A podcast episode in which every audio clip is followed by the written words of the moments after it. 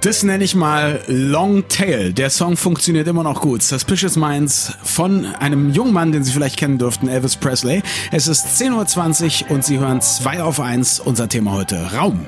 So, warum haben wir beim Betreten einer Fastfood-Kette, also eines Restaurants, einer Fastfood-Kette, sofort Appetit oder fühlen uns in einer Backfiliale seriös beraten, noch bevor wir Bank, ich habe Backfiliale, eine Bankfiliale seriös beraten, noch bevor wir dem Angestellten auch nur die Hand gegeben haben? Und zum Beispiel, warum haben wir das Gefühl, dass man in der Zahnarztpraxis vom Boden essen könnte, ohne dabei satt zu werden? Die Gestaltung der Räumlichkeiten hat uns voll im Griff und äh, ohne dass wir äh, uns dem quasi erwehren können, weil wir es gar nicht so richtig mitkriegen. Wie das ausgenutzt wird, das lassen wir uns jetzt erklären und zwar von Marketing-Experten Markus Bartelt. Guten Morgen, Markus. Äh, was sagst du zu unserem Rundfunkstudio? Schönen guten Morgen. Ähm, ja, das Rundfunkstudio würde jetzt gar nicht so sehr zu unserem Thema passen, weil äh, wir wollen ja über, über Ladengestaltung reden oder über Shop-Gestaltung. Ähm, und äh, das hier ist ja ein Arbeitsplatz. Also tatsächlich wird im Marketing unterschieden in Physical Evidence. Das ist da, wo der Endkunde aufschlägt, also die Bankfiliale oder eben das äh, Fastfood-Restaurant. Und äh, Physical Facilities, das sind die Räumlichkeiten für die Mitarbeiter. Wir sind also hier quasi jetzt ja. in einem Mitarbeiterraum und der ist doch ganz nett und ganz gemütlich. Also der größte Kontrast wahrscheinlich dann, äh, äh, sagen wir wir mal, in sowas wie Disneyland, vorne alles bunt, lustige Figuren und im Hintergrund sieht man Lüftungsschächte und äh, schlecht gelaunte Leute, die bei Neonlicht putzen. Aber jetzt wollen wir mal äh, die Frage stellen, warum fühlt man sich in manchen Läden so verdammt viel besser als in anderen?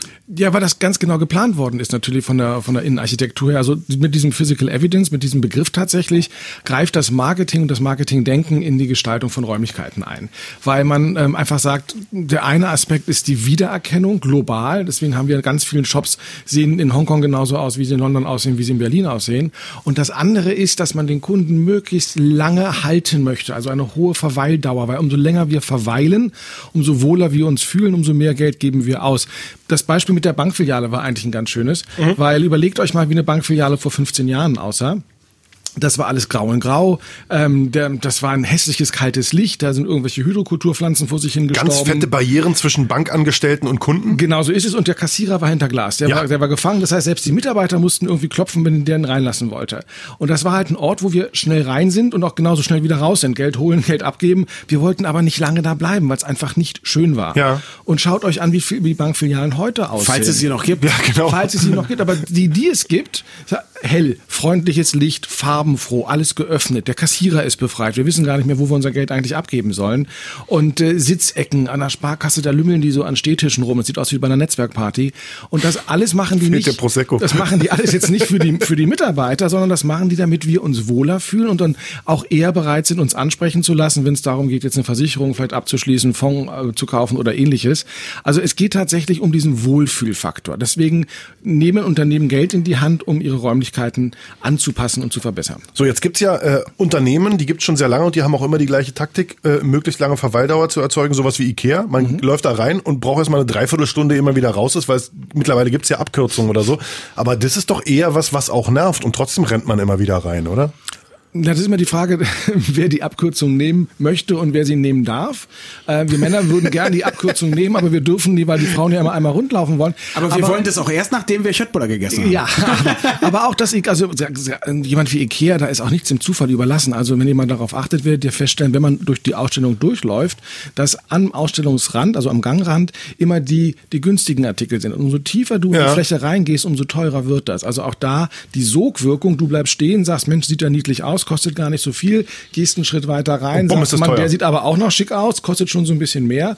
Also auch da ist tatsächlich Moment mal, alles abgezockt. Ist das tatsächlich, also ist das so, damit wir psychologisch uns an immer den etwas leicht höheren Preis gewöhnen und am Ende sagen, ach, ist ja nicht, ist, ist ja, ist ja nicht so schlimm, mhm. weil der, ist, ist das so? Und du stehst, ja, und du stehst natürlich mittendrin, du siehst immer das Bessere, das Schönere ja. und bist dafür auch bereit, ein bisschen mehr Geld auszugeben. Aber du wirst, es ist eine Sogwirkung, die dort Ich wurde übrigens letztens an der Ikea-Kasse gesiezt. Nur damit ihr mal wisst, was ich für eine Autorität ausstrahle. Ja? Alter würde ich eher sagen, nicht Autorität, aber ich bin raus. ich glaube einfach, ich, ich, ich glaube ehrlich gesagt, da war einfach ein junger Mitarbeiter, der sich noch im Ton vergriffen hat. Anders kann ich mir das bei Ikea nun gar nicht vorstellen. Ähm, Nein, aber also um, um nochmal wieder aufs Thema zurückzukommen, aber äh, wir sehen, dass ähm, ob das jetzt im Restaurantbereich ist, ob es bei Shops ist, ähm, ob es im Hotels, natürlich Hotels müssen damit auch sehr stark arbeiten. Wir sehen aber eben auch, dass es in anderen Dienstleistungsberufen ähm, wichtiger wird, sich über das Outfit seiner Räume Gedanken Gedanken zu machen. Äh, zum Beispiel Arzt, Arztpraxen. Ja, früher sind wir zum Arzt gegangen, weil wir gesund werden wollten. Davon kann heute kein Arzt mehr existieren. Der braucht Leute, die Vorsorgeuntersuchungen machen, die wir natürlich selbst bezahlen müssen. Das heißt, das ist mehr eine Art Wellnesspraxis geworden. Und so sehen viele Arztpraxen heute auch aus. Die haben Angstpatienten, das heißt, die Wände müssen irgendwie mit einem Orangeton oder mit einem Gelbton gestrichen werden. Wir haben irgendwie Räucherstäbchen rumzustehen, irgendwo sitzt so ein kleiner Butter rum. Damit es nicht so nach Arzt riecht. Ja, also da, da, auch die, die, der Warteraum, überlegt euch mal so eine alte Arztpraxis, da war doch so ein Warteraum mit durchgesessenen Stühlen, Lesezirkelausgaben von 2003, an der Wand irgendwie so ein Medizin-Tierposter und du saßt in diesem Wartezimmer und hast gesagt, ey, ich werde jetzt noch kränker, als ich eigentlich bin. So geht's mir heute bei meinem Arzt. Warte, aber ich, ich kann dir was empfehlen. Ich war neulich mit meinem Sohn beim Arzt und da hing dann an der Wand so ein, ein wirklich äh, sehr schönes, edles, dunkles Holz. Das war dann so ausgefrästen Platzhalter für einen Flachbildfernseher, einen echt großen. Und da drin liefen dann Tierfilme. Ja. Ja, das heißt, du konntest in der cool. Praxis dann dir Tierfilme angucken, statt irgendwie so ein Lesezirkel-Scheiß. Ja, beruhigende Sachen. Also ich kenne eine Zahnarztpraxis, die zeigt Naturaufnahmen zum Beispiel. Und äh, im Blog habe ich mal zwei Bilder reingestellt. Es gibt eine sehr bekannte Zahnarztpraxis am Kudamm. Äh, wenn man da die Bilder sieht, dann denkst du, das ist ein Club oder eine Bar ja. weil das komplett durchdesignt ist. Und auch das ist eine Zahnarztpraxis. Aber wenn es heute darum geht, Kunden zu gewinnen und Kunden zu halten, dann muss ich mir ein bisschen mehr einfallen lassen als die eigentliche Leistung, die ich dort erbringe. So, und jetzt abschließend, Fazit vom Marketing-Experten. Ist das eine schöne Entwicklung? Ist das gut für uns Kunden oder ist das nur noch mehr Nepp und Schlepp und Bauerngefange? Ähm, na sagen wir mal, ich, ich gehe jetzt mal nicht vom Kunden aus, sondern vom, vom Handel zum Beispiel. Für den ist es extrem wichtig. Ja. Er muss uns ja wegkriegen von unserem Online-Einkaufen und von dem Rechner, wo wir zu Hause davor sitzen. Das heißt, er muss uns eigentlich mehr Erlebnis und mehr Entdecken ähm, bieten und, und auch ein bisschen mehr Atmosphäre bieten.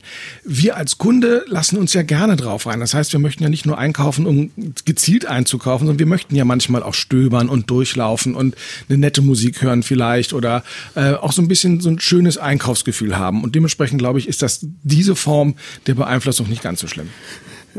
Läden experimentieren zurzeit mit elektronischen Fußfesseln und Unterdruck, um Kunden noch mehr zu binden. Bislang muss das alles über eine schöne Raumgestaltung passieren. Wir sprachen mit unserem Marketing-Experten Markus Bartelt. Text und Bild zu unserem Beitrag unter seinem Blog marketing mit 2k.de. Dankeschön. Danke, Markus. Schönen, Schönen Sonntag. Sonntag noch. Tschüss. Ciao.